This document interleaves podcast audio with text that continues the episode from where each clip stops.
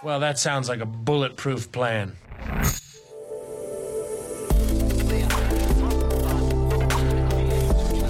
Startup Insider Daily. Bulletproof Organization. Perspektiven und Best Practices zum Aufbau gesunder Unternehmen. Guten Tag und herzlich willkommen beim Startup Insider Daily. Am Mikrofon ist Jana Kramer und ich begrüße euch herzlich zur Nachmittagsausgabe mit der Rubrik Bulletproof Organization. Wie funktionieren gesunde Organisationen und Unternehmertum? Dieser Frage stelle ich mich in meinem Podcast The Bulletproof Organization. Jeden zweiten Montag werden wir verschiedene Sichtweisen von Investoren, Gründern und Mentoren zum Thema gesunder und erfolgreicher Unternehmensaufbau zusammenbringen. Wir liefern Insights über den facettenreichen Gründeralltag und Best Practices im Umgang mit persönlichen und organisatorischen Herausforderungen und Konflikten. In der heutigen Folge spreche ich mit Anna Ott, Vice President People von HV Capital über den Baustein Kultur. Ihr erfahrt in der Folge, wie eine gesunde Kultur aussieht und wie sie sich von einer kranken abgrenzt, warum sie so wichtig ist für den Unternehmenserfolg und was Gründern dabei hilft, eine gesunde Kultur aufzubauen. Abschließend gibt Anna uns auch noch ein paar Tipps zum Umgang mit schwierigen Gesprächen. Jetzt wünsche ich viel Spaß beim Reinhören. Startup Insider Daily. Bulletproof Organization.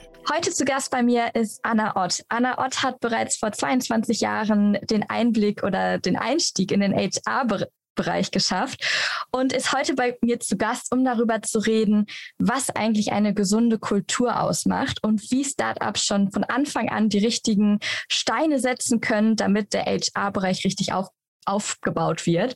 Und ähm, ja, heute arbeitet Anna Ott bei HV Capital und betreut da über 70 Startups im HR-Bereich. Anna, schön, dass du da bist. Schön, dass ich da sein kann. Ein schönes Thema, das du dir da ausgesucht hast. Ja, total.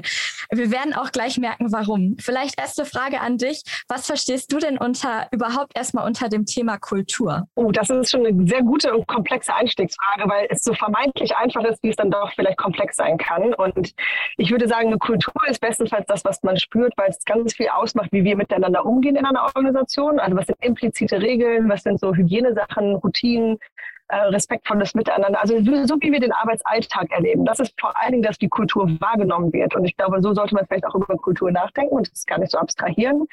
Natürlich kann ich Kultur beeinflussen durch Dinge, die ich als Führungskraft oder Gründerin nur beispielsweise über Artefakte, die ich schaffe. Also was sind so Value Statements, Poster an der Wand, was sind vielleicht so ähm, Meeting-Routinen, die wir haben, Events, die wir machen und so sagen, wie führe ich?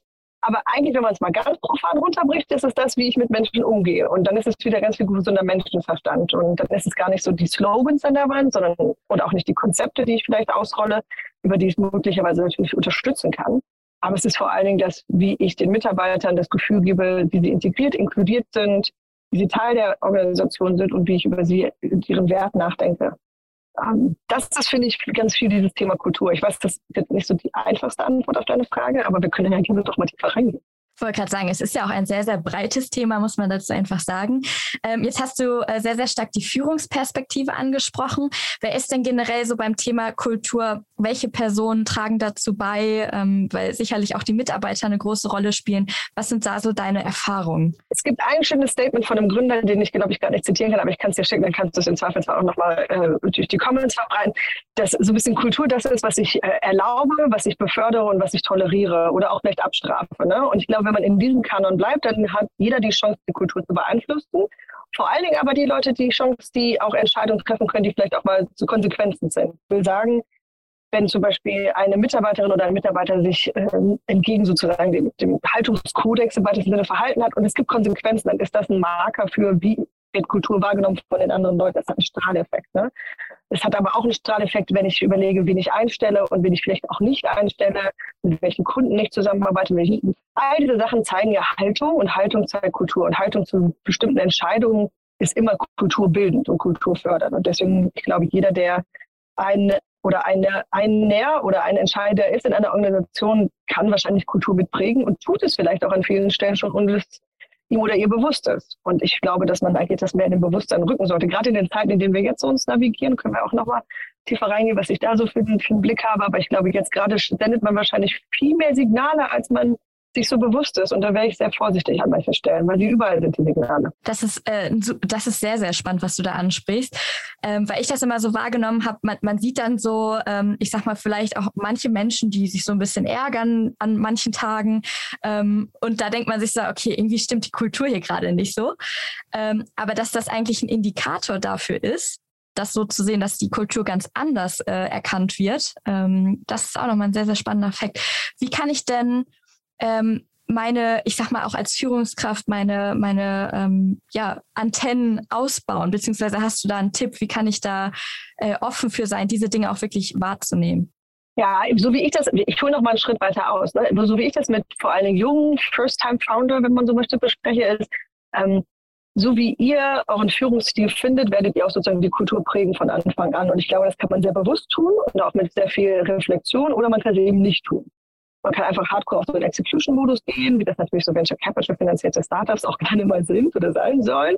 Aber man kann sich vielleicht auch so ein bisschen an die eigene Nase fassen und überlegen, was ist eigentlich so mein Menschenbild, wie will ich über die Organisation, den Arbeitsort, die Unternehmung, die ich hier gestalte, nachdenken. Und ich glaube, je früher man anfängt, so ein bisschen zu reflektieren, welchen, welche Art von Arbeitsplatz man gestalten will, je mehr wird man sich vielleicht auch mehr bewusst über das, was man dann im Alltag auch tut, weil es ist ganz viele alltägliche kleine Momente, so Mikromomente, die man schafft. Ne? Und wenn ich mir diese Arbeit einmal gemacht habe, dann weiß ich vielleicht auch, wie ich Mitarbeitern gegenübertrete, ähm, wie ich zum Beispiel führe, wie ich Meetings strukturiere, wie ich Haltung zeige, welche Prinzipien ich vielleicht habe und vielleicht sogar auch verschriftliche und explizit mache, äh, damit ich nicht nur implizit Signale sende. Also ich glaube, da kann man eigentlich schon ganz gut anfangen. Und dann sind es eigentlich oft so kleine Triggermomente, wo es auch mal kritisch wird, wo sich Kultur beweist. Also da, wo es so einen Litmus-Test gibt für, ist Kultur das, was wir als Post an die Wand geschrieben haben oder halten wir uns wirklich dran? Also ist es nur ein Lippenbekenntnis oder meinen wir das ernst? Ähm, und das sind ja vielleicht Momente, wo es um mal eine kritische Entscheidung für oder gegen eine Mitarbeiterin oder einen Mitarbeiter geht, ähm, vielleicht auch um Kundenprojekte, die ich habe, um Wachstumsentscheidungen, die ich treffen muss, selbst auch mit welchem Investor gehe ich zusammen. Das sind alles Dinge, die natürlich auch ein Signal senden an die schon bestehende Belegschaft über, wie denken wir über diese Organisation nach, mit wem wollen wir diese Reise gestalten, die, auf der wir sind, die ja einfach auch ein bisschen eine Achterbahnfahrt ist für manche äh, Leute, die in Startups arbeiten. Ne? Und ich glaube, da kann ich bei solchen großen Momenten immer entscheiden, nütze ich diesen Moment, um die Kultur zu prägen und zu festigen, oder ignoriere ich die Kultur und schaffe damit vielleicht aus Versehen etwas, was gegen meine Kultur, die ich immer so proklamiere, auch läuft. Ne? Das hört sich jetzt sehr abstrakt an, aber ich glaube, es gibt gerade, wenn man über zum Beispiel Hiring nachdenkt oder auch Diversity und Inklusion, das ist so ein ganz großes Element von Kultur geworden, zum Glück auch. Und da kann man ganz viele Entscheidungen treffen. Ne? Also wen stelle ich ein? Ähm, welche Homogenität repliziere ich oder breche ich auf? Ähm, und was verspreche ich vielleicht auch auf meiner coolen Employer Branding Webseite, aber dann lebe ich es eigentlich nicht, wenn ich dann im Prozess dann doch wieder den ersten einstelle, der vom Baum fällt und so aussieht wie alle anderen, die ich schon habe. Ne? Deswegen, ich glaube, man muss practice what you preach. Total. Vielleicht bevor wir darauf eingehen, was so erste Schritte sein können, du hast eben ja schon angesprochen, ne? wen stelle ich ein, Homogenität aufbrechen etc. Ähm, was, was würdest du sagen, was macht denn so eine gesunde Kultur aus und was grenzt sie vielleicht auch von einer, ich sag mal, kranken Kultur ab? Ja, da würde ich sagen, ist es absolut einfach, ist es Vertrauen. Also wenn man darauf mal einen Moment verweilt und drauf rumdenkt, was ist für einen selber Vertrauen, wie spüre ich Vertrauen, wie zeige ich Vertrauen, wie gebe ich Vertrauen, dann wissen wir eigentlich ganz viel, es ist ja zwischenmenschliches Zusammensein und sich sicher fühlen. Und ich fühle mich sicher in der Interaktion mit anderen Menschen, wenn ich das Gefühl habe, ich kann dieser Person vertrauen. Die Person sagt, was sie verspricht, ähm, die ist konsistent in den Aussagen, in dem Feedback, das ich bekomme. Ähm, es gibt Klarheit, es gibt Ehrlichkeit, es gibt Offenheit, Transparenz, Fairness. Solche Elemente spielen da ja in dieses Konvolut von Vertrauen rein. Ne? Das ist Verlässlichkeit erzeugt auf den Leuten, die Botschaften empfangen, sage ich mal. Also dass ich als Mitarbeiter weiß, wo ich stehe. Ja? Bin ich hier sicher? Ist mein Job sicher? Bin ich gewertschätzt? Ist das, was ich leiste, das, was von mir erwartet wird? Äh, Mache ich einen guten Job? So ganz profane Dinge. Und die führen dazu, dass ich meiner Führungskraft vertraue, bestenfalls. Und auch dafür sorge, dass die Person in mich vertrauen kann. Und dann haben wir eine gute Beziehung. Das ist dann gesund. Und der, eben der Mangel von Vertrauen, das muss nicht mal Misstrauen sein, aber alleine der Mangel von Vertrauenssignalen, finde ich, führt schon so leicht an den Rand von ungesunden Kulturen, weil die Leute in so einem Limbo sind, emotional, wo sie nicht wissen, mache ich eigentlich gerade einen guten Job und so. Und in den Welten, in der Arbeitswelt, in der wir jetzt leben, sind sie dann vielleicht geneigt, dahin zu gehen, wo sie mehr Sicherheit bekommen und mehr Vertrauen. Ich finde das äh, sehr spannend, weil ich glaube, da sprichst du einen sehr, sehr guten Punkt an und da sprichst du ja auch irgendwie so ein bisschen das Vorleben der Führungskraft an. Äh, Thema Konsistenz hast du nämlich genannt. Na, ich ich mache mal einfach mal gerade so ein Beispiel. Die Führungskraft sagt, ja, morgen treffen wir uns alle irgendwie um 7 Uhr im Büro. Und die Führungskraft ist aber erst um 7.30 Uhr da, aber alle anderen stehen da um 7 Uhr und denken sich, warum stehe ich hier? Und meine Führungskraft nicht. Warum mache ich das und warum macht sie das nicht? Und ähm, wie, ja, wie kann, kann das abgegrenzt werden? Das, das klingt ja schon fast so ein bisschen, ich sag mal, da, da steckt ja schon so ein bisschen Vertrauensbruch fast drinne, obwohl das nur so eine Kleinigkeit schon fast ist, ne? Ja, ich glaube, man muss da auch wieder schauen, welche Art Führungskraft möchte ich sein? Und bin ich die Führungskraft, die sagt, was sie verspricht, oder bin ich auch die Person, die zwar was sagt, aber was anderes dann tut? Und das kann ich mal machen, weil es sicherlich auch einen guten Grund gibt, dass das mal so ist. Aber wenn ich das immer wieder mache, dann erzeuge ich natürlich damit durch diese Vorbildfunktion und diese Autoritätsrolle, die ich nun mal einfach habe, ähm, erzeuge ich dann natürlich ein gewisses Verhalten, an die sich die Leute gewöhnen. Also man unterschätzt, also viele Gründer habe ich das Gefühl, unterschätzen so ein bisschen, dass das, was sie vorleben, spiegelt sozusagen in der Organisation wiedergespiegelt wird. Und äh, das kann gut wie schlecht sein übrigens. Das kann ja toll sein für sehr klare Regeln, klare Strukturen, auch Unternehmen, wo sehr intensiv an Sachen gearbeitet wird und wo sehr auf Qualität zum Beispiel geachtet wird. All diese Dinge. Und das kann aber auch genauso toxisch sein, weil alle das ganze Wochenende im Büro sind und immer auf E-Mails sofort reagieren man so eine Performance-Kultur hat, wo die Leute einfach nur so ausgebotet, äh, ja, ausgebotet werden und so. Egal, was ich tue, es wird immer kulturbildend sein, ob ich das will oder nicht. Und ich glaube, das ist so ein saurer Drops, den Gründer einfach oft lutschen müssen, weil sie denken, ah, eigentlich stehe ich doch lieber irgendwann mal Personal ein, sonst mal irgendeine Kultur dann, wenn wir so 80 Leute sind, Gedanken machen. Nee, ab Tag eins baue ich eine Kultur. Und wie gesagt, entweder mache ich das sehr bewusst, indem ich mir ein paar Gedanken darüber mache, welcher Arbeitgeber ich sein möchte, oder ich mache nicht, aber eine Kultur wird da sein. Und dann vielleicht so ein Gedanke auch zu dem Hiring. Viele Startups wollen ja immer so auf Culture Fit hiren und ich glaube, wir sind da eigentlich gesellschaftlich ein bisschen weiter und gucken auf Culture Ad.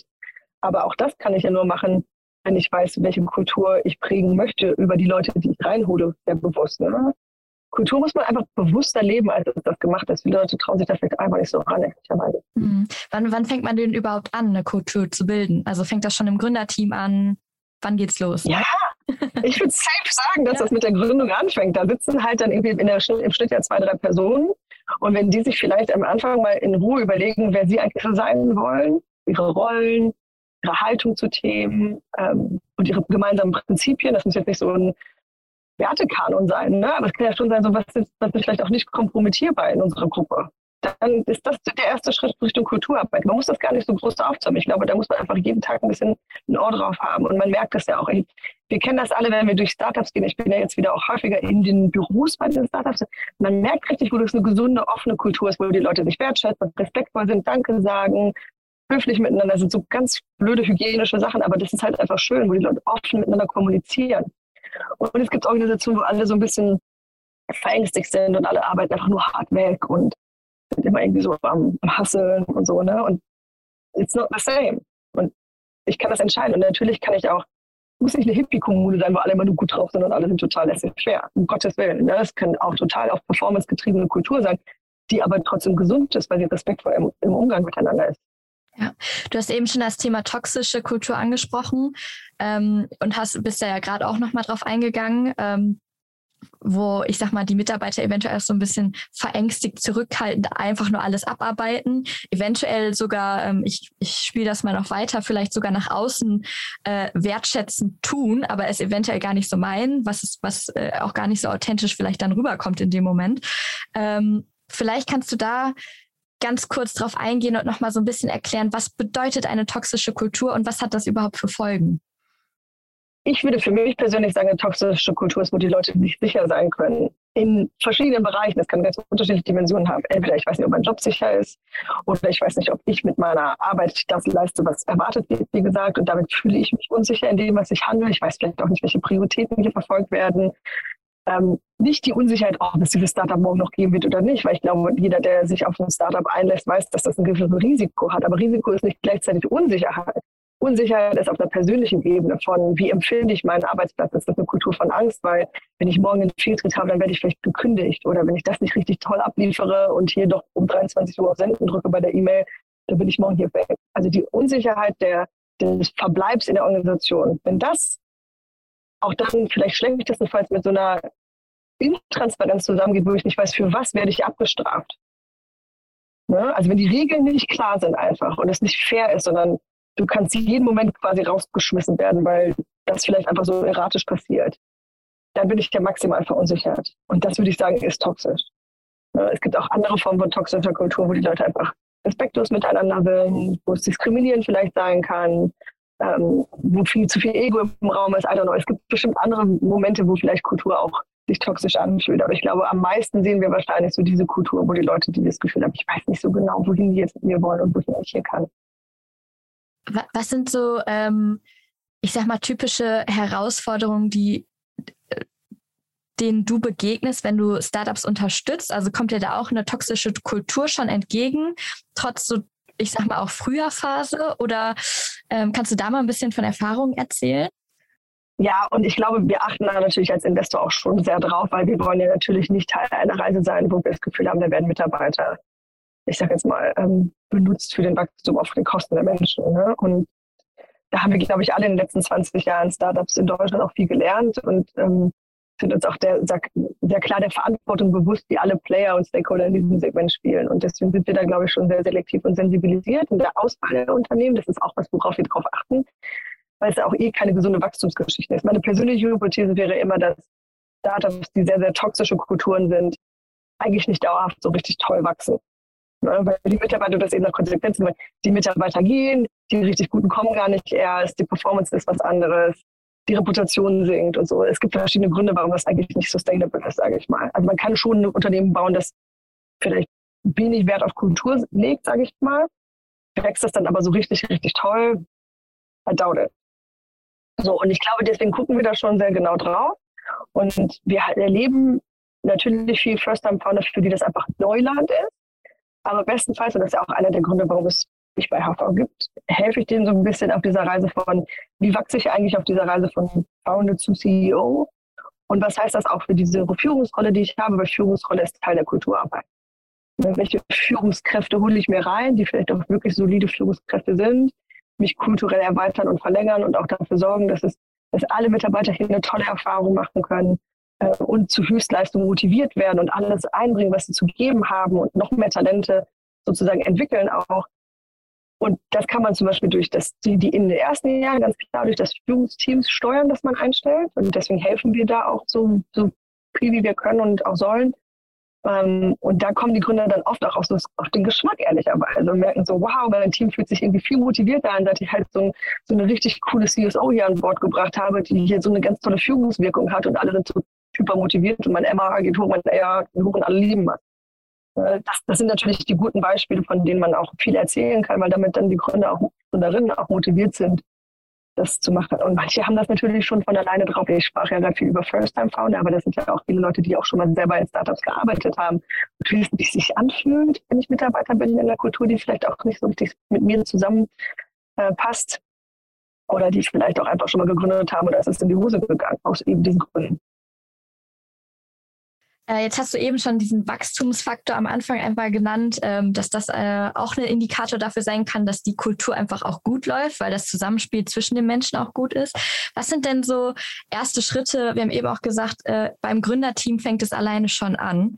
Was sind erste Schritte, die Gründer tun können, um quasi ja auch Wachstum zu zeigen, beziehungsweise diese Kultur zu fördern, die Richtung Wachstum geht? Ja, ich glaube, das, also ein Signal, das man auf jeden Fall immer senden kann, ist, dass man an sich selbst arbeitet und dass man über sich selbst nachdenkt. Ne? Und ich glaube, das ist eigentlich ein, ein unglaublich starkes Signal. Heißt du Thema Selbstreflexion des Gründers ja, selber? Ne? Mhm. Ich glaube an die unendliche Kraft von Coaching.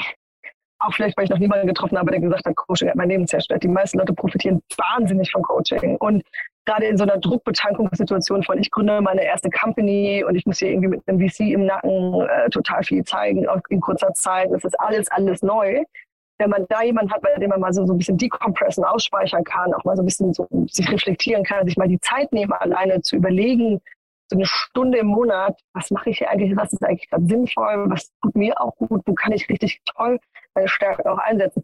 Ich glaube, Coaching ist ein super valider Startpunkt, den man eigentlich, also wo es eigentlich keinen Grund gibt, es nicht zu tun, sage ich mal. Das schreit so total an als Lösung. Ne? Und ob man das jetzt einzeln macht oder auch mit den Gründerteams, da sehen wir auch, dass es Gründerteams gibt, die sich zusammen coachen lassen und dann immer wieder einzeln so Räume finden, ähm, die das dann auch erweitert fürs ganze Leadership-Team, vor allem wenn es um New Managers geht, die halt vielleicht noch nie geführt haben, aber jetzt führen sollen und können und wollen, aber begleitet werden sollten, bis hin zu Startups, wo alle gecoacht werden zum Beispiel. Ne? Und ich glaube, immer Coaching für die, die es noch nie erlebt haben, muss man sich vielleicht wirklich so vorstellen, dass es einfach ein Ort ist, an dem ich mich mal sortiere gedanklich. Weil es ist ja einfach viel. Es ist, kommt viel rein, man executet immer so Sachen. Und manchmal weiß man gar nicht, wie gesagt, so, wo ist Anfang und Ende und Baum und, Baum und Wälder. Ne? Und ich glaube, da ist es einfach ganz gut, wenn man mal ein bisschen reflektieren kann. Und daran kommt dann diese Reise nach innen auch, ne? dass ich überlege, wie möchte ich eigentlich wirken auf Leute? Wie bekomme ich auch Leute dazu, performen zu wollen und zu können und motiviert zu sein, ihr Bestes zu geben, was wir von Startup-Mitarbeitern oft brauchen? Wie, wie kriege ich das hin? Weil ich kriege es wahrscheinlich nicht hin über Druck und Kontrolle oder Micromanagement. Ich kriege es wahrscheinlich nicht hin über eine Kultur von Angst. Wahrscheinlich kriege ich es nur hin, wenn ich Motivation erstmal verstehe als Konzept. Ähm, ich hatte gesehen in deiner Beschreibung bei H4 Capital auch, dass du äh, quasi Startups dabei unterstützt, auch eine personenzentrierte Organisation aufzubauen. Und äh, da, das kommt mir gerade in den Sinn, wo du das erzählst, äh, den, den Mensch vielleicht auch in den Mittelpunkt zu stellen und da Potenziale ähm, zu entfachen. Passt das gerade dazu? Ähm, und möchtest du einmal erklären, so was das bedeutet, die Personen auch in die Mitte zu stellen, im Startup sogar schon? Ja, es ist ja genau das. Ich meine, am Ende haben wir alle einen Job und sind erwachsene Leute und verstehen, dass ich dafür bezahlt wird, dass ich was leiste. So, aber wir wissen auch, wenn wir uns den Arbeitsmarkt angucken, wir werden jetzt nicht, wir werden nicht mehr zugeschmissen mit Lebensläufen und können uns beliebig einfach jemanden aussuchen, der für wenig Geld richtig was leistet wir müssen halt ein bisschen mehr dafür tun, dass die Leute zu uns kommen, gerade wenn ich vielleicht ein unbekanntes, kleines, frühphasiges Startup bin, wo ich noch nicht so richtig sichtbar bin auch. Wir müssen mehr dafür tun, dass die Leute bleiben, dass sie motiviert bleiben und hier eine längere Reise machen und nicht nur eine kurze. Ähm, und dass sie auch Bock haben, andere Leute mitzuentwickeln auf dieser Reise. Weil die Leute sind sehr jung, die Startups arbeiten, die sind am Anfang ihrer Reise, die brauchen Mentoring, die brauchen Support, die brauchen Wachstum.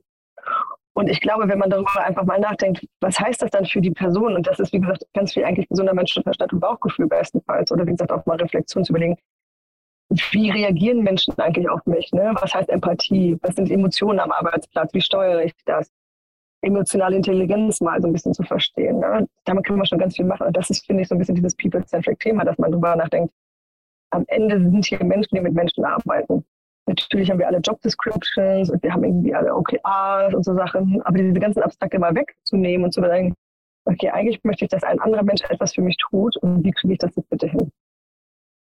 Und wenn, wenn man mal mehr menschelt wieder, ne, und vielleicht sind das auch die 22 Jahre HR, in denen ich durch alle Trends und Themen und Konzepte und systemische Veränderungen in HR durchgegangen bin und denke, am Ende kann man es eigentlich immer runterbrechen auf zwei Menschen arbeiten miteinander und der eine will was mit dem anderen ähm, damit die Person etwas für einen tut. Und eigentlich, du als Psychologin wirst das viel besser verstehen.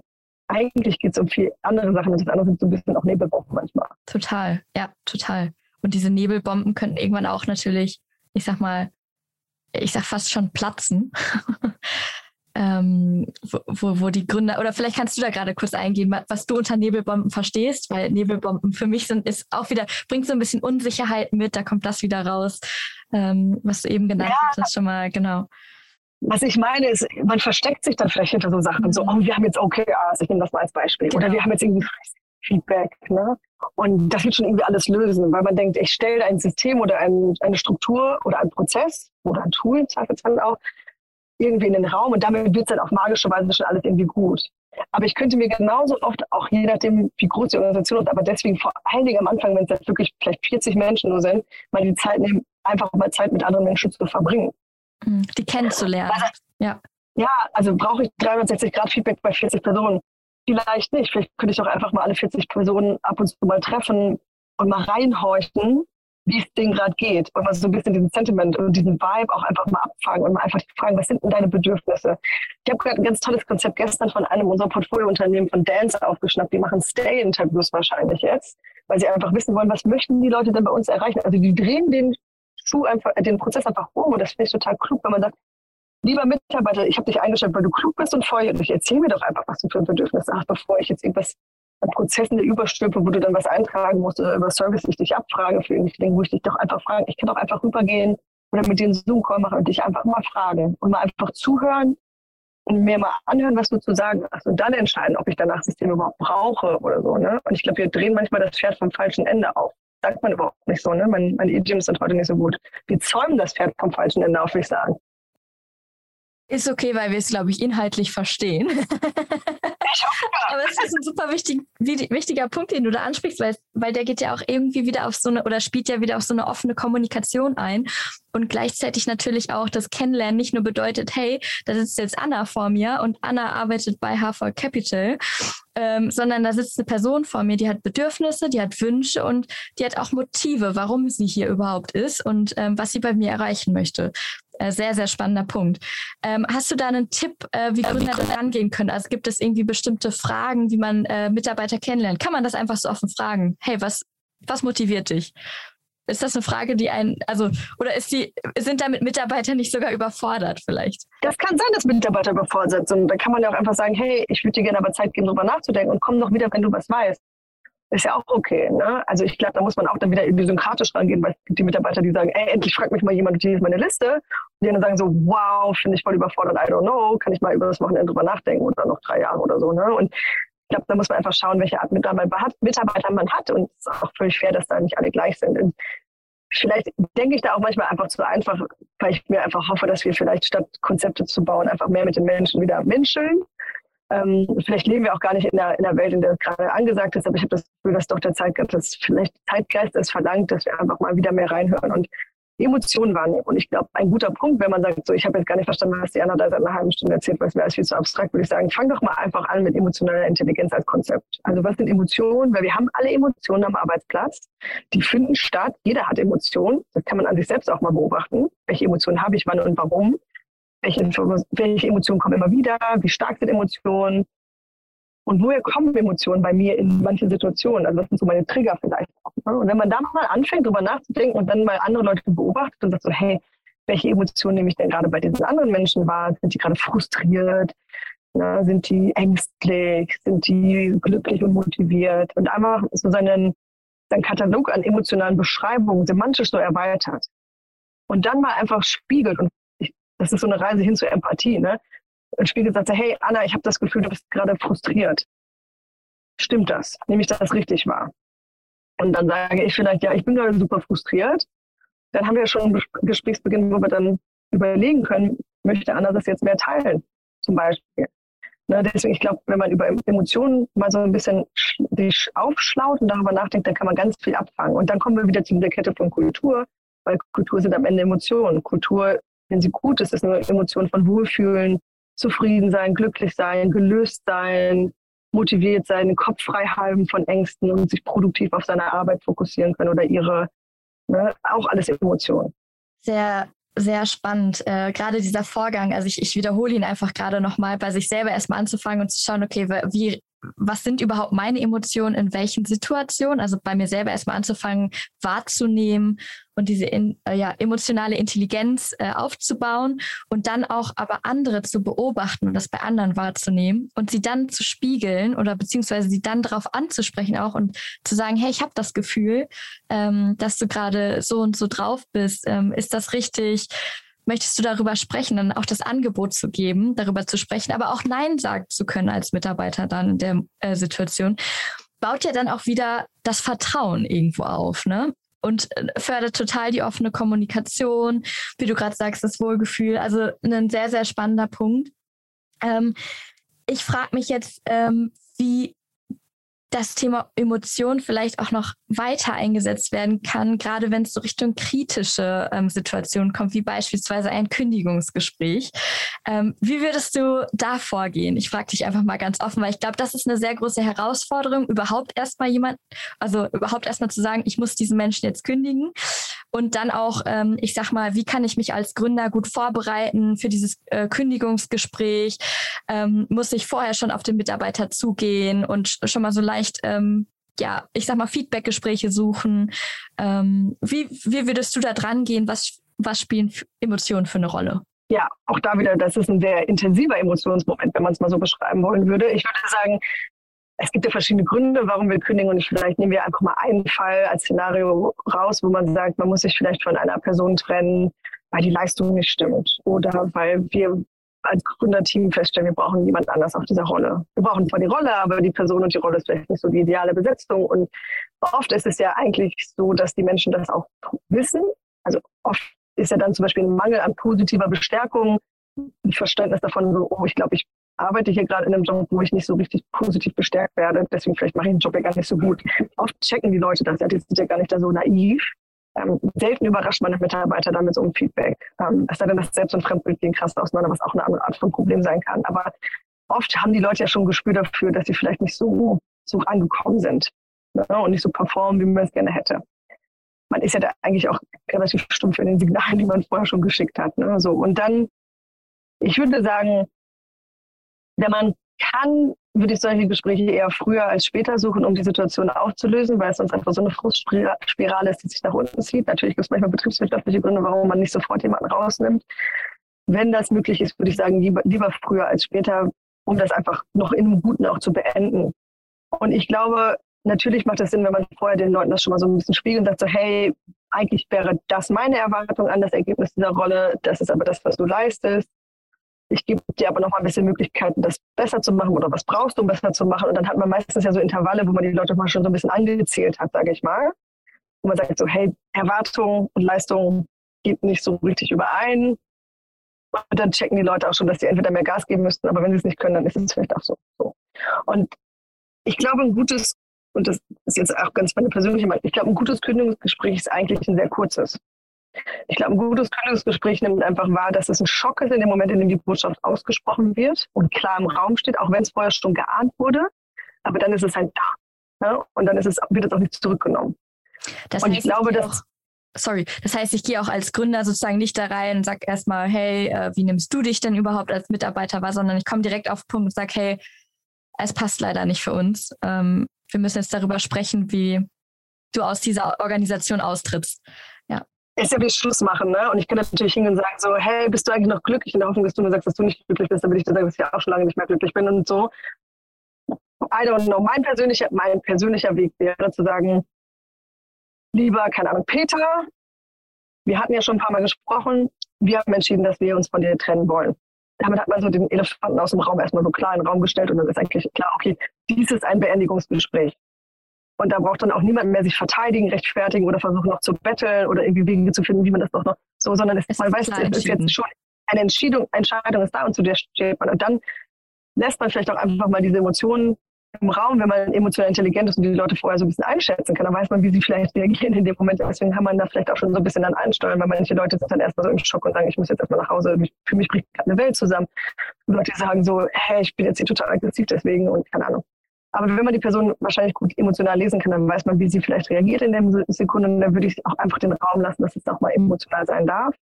Ähm, würde vielleicht auch, wenn das zu mir authentisch passt, auch Mitgefühl äußern und sagen, hey, es tut mir leid. Ich muss dann aber auch so meinen, es tut mir leid, dass es so ist. Oder wir hätten uns auch anders gewünscht, dass deine, äh, auch gewünscht, dass deine Reise anders bei uns ist, aber es ist, wie es ist.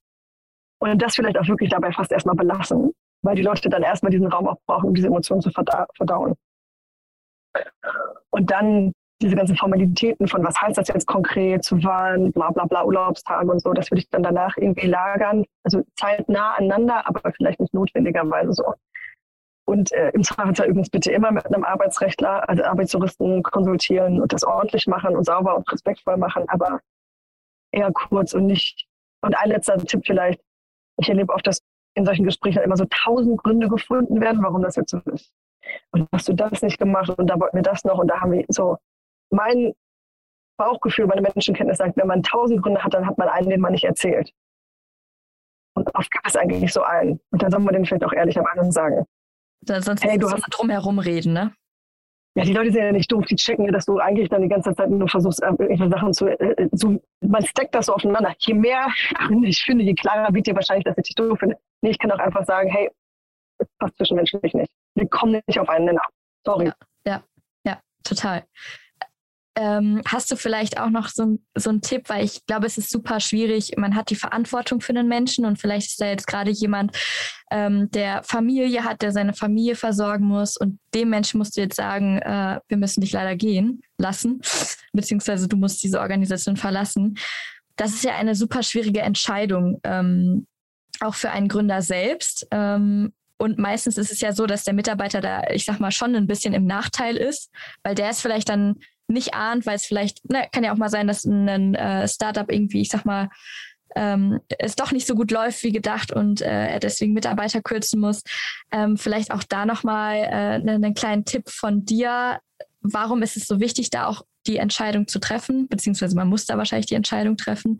Aber wie kann man da in das Gespräch gehen? Ja, also die letzten zweieinhalb Jahre, die ich ja bei HV bin, ähm, haben natürlich viele Momente gehabt, wo wir mit Startups so solche Dinge gesprochen haben. Und ich glaube, das ist was, was sich quasi quer durch die Wirtschaft zieht, nicht nur Startup-spezifisch ist, aber wir haben alle gesehen, medial auch breit geschlachtet, äh, wo es Entlassungswellen gibt und wo es vielleicht noch mehr geben wird und Rezession und so Sachen. Also im besten Fall, wenn es jetzt wirklich so eine Entlastungswelle ist, wo man sagt, wir müssen jetzt mal ein paar Leute aus von der Payroll nehmen, weil wir jetzt das nicht mehr leisten können, sie zu behalten. Und weil wir das Rest der Unternehmen sichern müssen, damit die Jobs noch erhalten werden, Dafür müssen jetzt ein paar gehen, leider. Das ist natürlich bitter, weil man sich das ja immer anders gewünscht hätte an dem Moment, an dem man auf Wachstum geplant hat. Aber es ist leider dann auch das, wo man auch wirklich vielleicht drüber nachdenken muss. Ja, es ist natürlich für das Individuum, das geht, maximal scheiße. Aber für die Leute, die ich dadurch erhalten kann in ihren Arbeitsplätzen, ist es vielleicht auch genauso wichtig.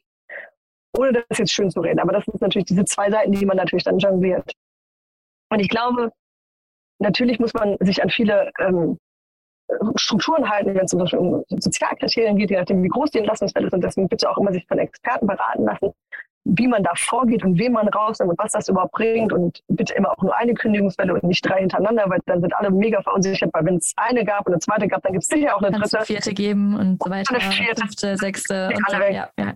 und dann kann ich eigentlich sowieso das Unternehmen zumachen, weil sowieso dann alle Menschen dort weg sind. Aber genau. Also, ich würde, wie gesagt, immer versuchen, das so respektvoll wie möglich zu machen und den Leuten und das vorbereiten, sodass ich den Leuten direkt auch ein Angebot machen kann, über wie kann ich ihnen helfen. Das ist ja ein Teil von respektvoll sein. Nicht zu sagen, hey, sorry, du hast seit Morgen keinen Job mehr, tschüss, weg, hier ist, dein egal, Paket. genau. Nein, du bist mir egal, genau. Sondern mhm. wir haben mit unseren Investoren gesprochen, da gibt es eine Anna, die hilft mit dem Netzwerk der anderen Personaler und der Startups, die auch einstellen, dass du vielleicht sanft landest, dass du vielleicht schnell wieder auf den Jobmarkt kommst man kann, wenn man ein Unternehmen ist, immer sagen, hey, wir bieten dir an, dass wir dir Referenzen ausstellen. Auch da, wo man es vor allen Dingen ehrlich meint, ähm, den anderen Gründern empfehlen, an Personalnetzwerke geben. Ich glaube, es gibt tausend Sachen, die man eigentlich machen kann, wo man versucht, den Leuten hilft, schnell auf die Beine zu kommen. Dass das natürlich für den Moment natürlich ein, ein harter Cut ist und die vielleicht auch manchmal ein bisschen verzweifelt sind. Bei manchen ist es tatsächlich auch existenziell, das darf man auch nicht vergessen. Aber dass man versucht, schnell die wieder in, in Lohn und Brot zu bekommen, damit das Leben für sie auch weitergeht. Und da kann man ja in diesem ganzen Startup-Netzwerk, das ja incestuös eng verflochten ist, man findet ja eigentlich immer ein paar Startups, die doch noch Leute einstellen und wenn das tolle Talente sind, die man weiterempfehlen kann und denen so ein bisschen helfen. Und das finde ich eigentlich auch, was auch Verantwortung als Arbeitgeber so ein bisschen zeigt. Ne? Tue ich das und mache ich so ein bisschen extra? Oder sage ich einfach nur, hier ist Tschüss, dann, hier ist deine Kündigung, Tschüss. Die meisten Startups haben das aber echt so gut verstanden und machen das auch inzwischen, finde ich, extrem gut. Also leider haben ja ein paar Gründer tatsächlich und Gründerinnen ein bisschen Erfahrung gesammelt und das ist ja manchmal dann auch sowas hilfreich. Ja, total. Ja. Ähm, das ist äh, ein schöner Weg auch, denn da wieder steht der Mensch irgendwie im Mittelpunkt, äh, wo man nicht sagt, hey, du bist nur ein Mittel, damit wir irgendein Ziel erreichen, sondern äh, wir sehen dich als Person und helfen dir auch äh, weiterhin, auch wenn wir dich jetzt äh, kündigen müssen. Ähm, Jetzt haben wir die, ich sag mal, ein ne, ne sehr negatives Gespräch angesprochen. Lass uns doch jetzt so zum Abschluss noch einmal ganz kurz darauf eingehen. Wir hatten äh, am Anfang auch gesagt, dass ähm, das Thema Hiring auch sehr, sehr viel auf die Kultur einzahlen kann. Was sind denn so die besten Tipps von dir zum Thema Hiring? Also wenn ich jetzt auf die Suche gehe, erstmal, wann weiß ich, wen ich suche? Mhm. Wie finde ich den richtigen oder die richtige? Ich glaube, das fängt immer an, dass ich mir sehr sauber Gedanken darüber mache und da bin ich total so ein Sucker for Scorecards, dass ich mir genau überlege, was brauche ich, also betriebswirtschaftlich überlegen, wofür gebe ich jetzt hier eigentlich Geld aus, damit es kein Impulskauf wird, sondern damit ich genau weiß, was sind eigentlich die Kriterien, nach denen ich entscheide, wofür, was ist die Erwartungshaltung an die Rolle, ne? und ich erkläre das vielen Gründerinnen und Gründern immer mit, es ist ähnlich wie wenn du im Product arbeitest oder im Tech-Team, du gehst ja auch nicht rüber und sagst, ich will oben rechts auf der Webseite ein Button, der blinkt damit da irgendwie ein warmer Körper auf dem Stuhl sitzt, sondern ich habe ja irgendwie einen Grund. Ich schreibe eine Spezifikation und so kann man ja über eine Scorecard nachdenken und egal wie die vom Format aussieht, aber mal sauber runterschreiben und nicht eine Jobdescription anfangen, als erstes eine Stellenbeschreibung entwickeln, sondern erstmal überlegen, was brauche ich eigentlich? Welche Skills kaufe ich mir am Markt gerade ein? Welche Kapazität brauche ich, wie sieht das aus, wo kommt das her, woran messe ich das, wie baue ich den Interviewprozess und so Sachen. Und das einmal sauber spezifizieren, weil wenn man diese, diese Arbeit vorne ein bisschen intensiver nach vorne lagert auch, dann spart man sich hinten ganz viel Friktion und Frust im Prozess, weil der schlechteste Prozess ist so Bullshit in, Bullshit out. Ne? Ich gehe rein und suche irgendwie einen Social Media Manager und dann hole ich irgendjemanden, der, weil der gut TikTok kann und ich ihn nett finde. Und das ist die Schwester von meinem Bruder und keine Ahnung was. Und dann weiß ich eigentlich gar nicht, wofür die Person hat. Dann habe ich es aber auf der Payroll und kann auch gar nicht messen, ob die Person eigentlich gut ist. So, deswegen, ich würde immer versuchen, sehr klar zu überlegen, wofür will ich eigentlich Geld ausgeben. Und dann kann man eigentlich damit einen sehr guten Selektionsprozess bauen, auch einen sehr guten Prozess bauen in der Kandidatenansprache, vielleicht weil man sehr genau weiß, wo ich reingreife bei anderen Unternehmen, um jemanden vielleicht anzuwerben etc. Ich kann es auch sehr gut in der Stellenbeschreibung erklären, dann ist sie auch nicht so generisch, sondern ein bisschen mehr mit oder bei die Fisch sozusagen für den Kandidaten. Dann fühlen die sich auch besser angesprochen. So, und ähm, das würde ich auf jeden Fall, glaube ich, machen. Und ich würde, was ich immer schon angerissen habe, immer gucken, wenn ich jetzt inhaltlich weiß, was die Person können und tun soll, dann habe ich immer noch diesen menschlichen Layer. Dann habe ich immer noch dieses, wer passt jetzt in mein Team? Und ich glaube, es ist für viele Gründer, gerade am Anfang, super schwierig zu sagen, was ist so, so unsere Core Values, auf die wir so heiraten. Was die aber alle eigentlich immer machen können, ist zu sagen, was wäre total toxisch für uns? Also was geht hier gar nicht? Und vielleicht so ein bisschen so Berlin-Berg kein Türsteher-Logik zu sagen, was kommt hier nicht rein? Also welche Turnschuhe dürfen nicht in den Club und dann ist der Raum offen für alle anderen Turnschuhe sozusagen. Ne? Also was lassen wir auf gar keinen Fall rein, weil das würde uns sozusagen hier eine toxische Kultur machen. Was ist sozusagen dieses No-Ask-for-Rule? Ne? Was ist für uns bäh? Wenn ich das definiere, dann kann ich gut negativ selektieren und dann gehen auch wahrscheinlich bei ein paar Kandidaten vielleicht die Red Flags an und sagen so, der kann das zwar, der oder die, aber ich weiß nicht, ob wir die haben wollen, die Person. Und ich würde da nämlich den Raum aufmachen für Culture Ad. Entschuldigung. Ganz kurze Definitionsfrage, nämlich, weil du meintest gerade, es ist super schwierig äh, für Gründer selber schon die Core Values aufzustellen. Was ist denn das überhaupt? Ich finde, Core Values ist einfach Regeln der Zusammenarbeit. Und es ist bestenfalls Grenzen setzen zum, im Sinne von, was macht unsere Haltung aus gegenüber dem Markt, den Mitarbeitern, dem Wachstum, der Zusammenarbeit. Es ist eigentlich egal, in welche Richtung so ein Core Value kommt. Bestenfalls frühstückt es mehrere von auf einmal ab. Und es sagt mir, was ist drin, was ist draußen. Ich gebe mal ein Beispiel, das, glaube ich, ganz hilfreich Gerne. ist. Ähm, ist ein geklautes Beispiel. Ähm, wenn ich das richtig rückverfolge, gehört das zu einer Eco-Fashion-Marke aus, äh, aus Deutschland, Armed Angels. Einer der Core Values äh, ist, glaube ich, dort um, ähm, Go Green or Go Home ob das so stimmt oder nicht, oder ob das eine urbane Legende ist, I don't know. Aber ich finde Go Green, Go Home, ich bin Eco-Fashion Label. Wenn man mal drüber nachdenkt, was heißt das? Das heißt, wir wissen, was ist grün, was ist gut. Und wir wissen, wo wir die Grenze setzen zu, was ist nicht grün und das ist bitte nicht Teil der Organisation. Und dieser Core Value ist deswegen, finde ich, ein kluger Core Value. Und das ist übrigens ein Satz und kein Wort, nicht Performance, kein Core Value, sondern ein Satz, wo ich sage, was ist Teil von uns und was ist nicht Teil von uns. Und den kann ich anwenden als Richtwert für, wer wird ein Partner, wer wird ein Mitarbeiter, ähm, das kann ich im Zweifelsfall auch auf ganz viele andere Entscheidungen anwenden und dann ist es ein Core Value, der Sinn macht. Und da gibt es von dieser Klaviatur auch noch mehrere, die man benutzen kann. Aber es ist nicht Performance, sondern es ist eine klare Haltung zu Verhalten beispielsweise oder zu Geschäftsentscheidungen und da anwendbar. Und letzter Satz dazu, ich finde, ein Core Value ist dann stark, wenn er ein bisschen weh tut, ihn einzuhalten. Das ist äh, sehr spannend, weil Go Green or Go Home, den könnte man doch eigentlich einhalten, oder nicht? Ist jetzt naja, der erste Gedanke. Ja, genau, aber wenn ich jetzt, sagen wir mal, ich bin Sustainability Startup, dann muss ich natürlich aufpassen, dass ich nicht Greenwashing mache bei manchen okay, Sachen. Und dann muss ich natürlich ja. bei manchen Sachen auch mal Nein sagen zu Sachen, die vielleicht umsatzfördernd wären oder super geile okay. Opportunities, mhm. aber die nicht in Line sind mit meinen Entscheidungen. Ne? Und ich glaube, wenn man sich da einfach selber mal am Anfang einer Gründerinnenreise als Team so überlegt, so, was sind so nicht kompromittierbare Prinzipien, wo wir sagen, so, ey, da ziehen wir die Grenze. Und das schreiben wir heute mal fest und es sind vielleicht nur drei Sachen in so einem kleinen Mini-Manifest, dass man sich einfach mal so gemeinsam klar wird, was ist auf jeden Fall Teil von dieser Reise und was ist nicht Teil der Reise. Gegen was wollen wir uns entscheiden? Und wie gesagt, negative Selektion ist immer einfacher. Das ist definitiv das, was wir nicht reinhaben wollen, auf egal was. Und damit fängt man vielleicht an. Und das wächst über die Zeit sicherlich. Ne? Aber es ist dann ein, das ist ein Kompass, den man anwenden kann für große Entscheidungen in der Organisation. Und das hat eine Strahlkraft für die Leute, weil es einfach Klarheit gibt. Am Ende ist es klar, es ist, das ist drin, das ist draußen. Das ist eine Linie und die kann jeder verstehen. Und wir können einmal definieren, in dem Fall, was ist green. Und damit ist allen klar für alles, Und welches Catering bestelle ich zum Event bis hin zu wen stelle ich ein, zu welchem Partner source ich heute. Und das gibt wiederum dem, ich sag, dem neuen Talent natürlich auch Sicherheit, ne? Wo wir eben schon drüber gesprochen haben. Ja. Ja. Spannend. Ja, weil es Klarheit gibt. Also genau, Klarheit, Klarheit ist genau. Sicherheit. Ja. Ja.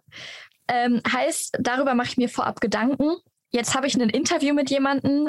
Wie kann ich heraus, also wie weiß ich, der passt jetzt in meine Kultur, der passt jetzt zu den Skills und so weiter, die ich suche? Muss der überhaupt in die Kultur passen oder formt er sie vielleicht auch mit? Das nur als kleine Frage mitgestellt.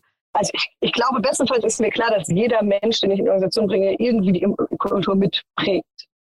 Manche machen das ein bisschen sichtbarer, weil sie auch vielleicht ein bisschen extrovertierter sind oder weil sie eine Führungsrolle haben, wo es auch mehr Strahlkraft hat und manche machen ein bisschen leiser oder so.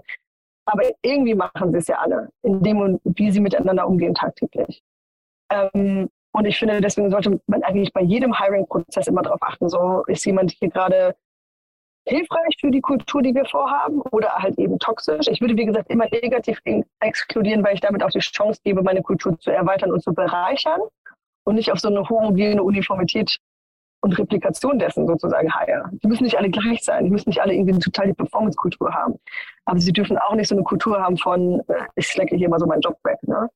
Ähm, und ich glaube ganz fest, auch gerade in diesen Zeiten von, wo, wo wir viel mehr gelernt haben über, wie können wir Diversität fördern, wie können wir inklusiver sein, wie können wir mehr so ein Sense of Belonging kreieren, dass wir über Culture Ad nachdenken sollten, nicht Culture Fit. Und was meine ich damit, dass wir sagen, wir, wie bereichern wir mit jedem Hire die kulturelle Vielfalt unserer Organisation und bringen nochmal eine andere Perspektive aufs Leben, auf die Arbeit, auf unser Geschäft vielleicht auch in diese Organisation rein. Und nicht einfach nur, dass wir Uniformität im Denken erzeugen, wo alle irgendwie dieselbe Kerbe immer schlagen, sondern dass wir sagen, wir reichern das Unternehmen an mit mehr Sichtwinkeln. Und das ist ja auch vielleicht kulturfördernd, weil dann einfach mehr Leute ihren Platz dort finden. Das ist ja auch ein kultureller Marker. Deswegen finde ich Culture Add wichtiger als Culture Fit. Ich würde aber sagen, es gibt eine Grenze in der genau gleichen Geschichte, nämlich wenn mir Inklusion wichtig ist, dann würde ich auch nur Leute einstellen, die auch meine Inklusion weiter fördern. Und das heißt auch, ich muss das vielleicht tatsächlich bei manchen Kandidaten und Kandidatinnen im Gespräch mal prüfen und denen sagen, hey, bei uns ist zum Beispiel ähm, Inklusion ein super wichtiger Teil unserer Kultur. Wie definierst du für dich Inklusion oder wie würdest du in dieser Rolle Inklusion fördern, wenn du Führungskraft bist beispielsweise? das finde ich voll valides Gespräch, das man gut mal haben kann, um zu schauen, hilft mir diese Person bei unserer Reiserichtung mehr Vielfalt oder ist die Person eigentlich dagegen oder checkt die eigentlich gar nicht, was das bedeutet? Mhm.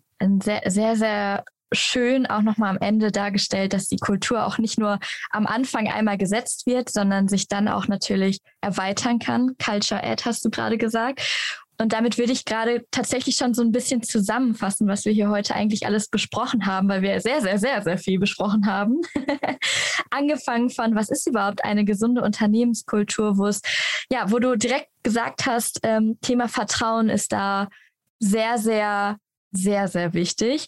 Und dann auch äh, weitergegangen sind, äh, wie schaffe ich überhaupt Sicherheit für meinen Mitarbeiter, offene Kommunikation, Wertschätzung. Das sind so Wörter, die gefallen sind wir uns dann auch nochmal das Thema angeschaut haben, wie gehe ich dann auch an ein Kündigungsgespräch dran und äh, an, ja, ich sag mal, kritische Entscheidungen.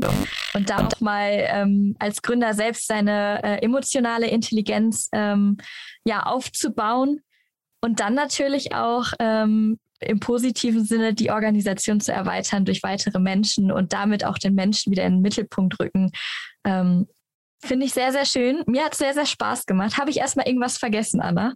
Bei der Nein, ich habe das total beeindruckt. Wie wunderschön das zusammengefasst. Ja. Du hast es viel strukturierter erzählt als ich diese 30 Minuten davon. Deswegen, ich finde es total schön. Also wenn sich jemand diesen, dieses Interview nur zu, am Ende anhört, dann hat er auch die Essenz. Vielen Dank, dass wir da sehr, sehr wilde humanistische Reise von HR gehen konnten. Aber ich glaube, wie gesagt, ich glaube, dass in Zeiten wie diesen vielleicht ein bisschen mehr auf den Menschen achten. Und ja. das ist immer ein guter Anfang. Ich glaube, es ist gerade in dieser Zeit sehr, sehr wertvoll, wie du sagst. Und ich glaube, es kann auch noch zukünftig sehr, sehr wertvoll sein, sich gerade mit dem Thema Mensch zu beschäftigen äh, bei der aktuellen Marktsituation. Ja, genau. Ja. Vielen, vielen Dank dir und äh, sehr, sehr schön. Mach's gut, Anna. Ich danke dir. Startup Insider Daily. Bulletproof Organization. Die Rubrik über den Aufbau von gesunden Unternehmen, gehostet von Jana Marie Kramer. Das war die Folge mit Anna Ott in unserem Format Bulletproof Organization. Ein sehr vielseitiges Gespräch, wie ich finde, über verschiedene Facetten der Kultur. Ich bedanke mich fürs Zuhören und wünsche euch morgen früh ganz viel Spaß beim Morgen-Update mit den neuesten News rund um Startups.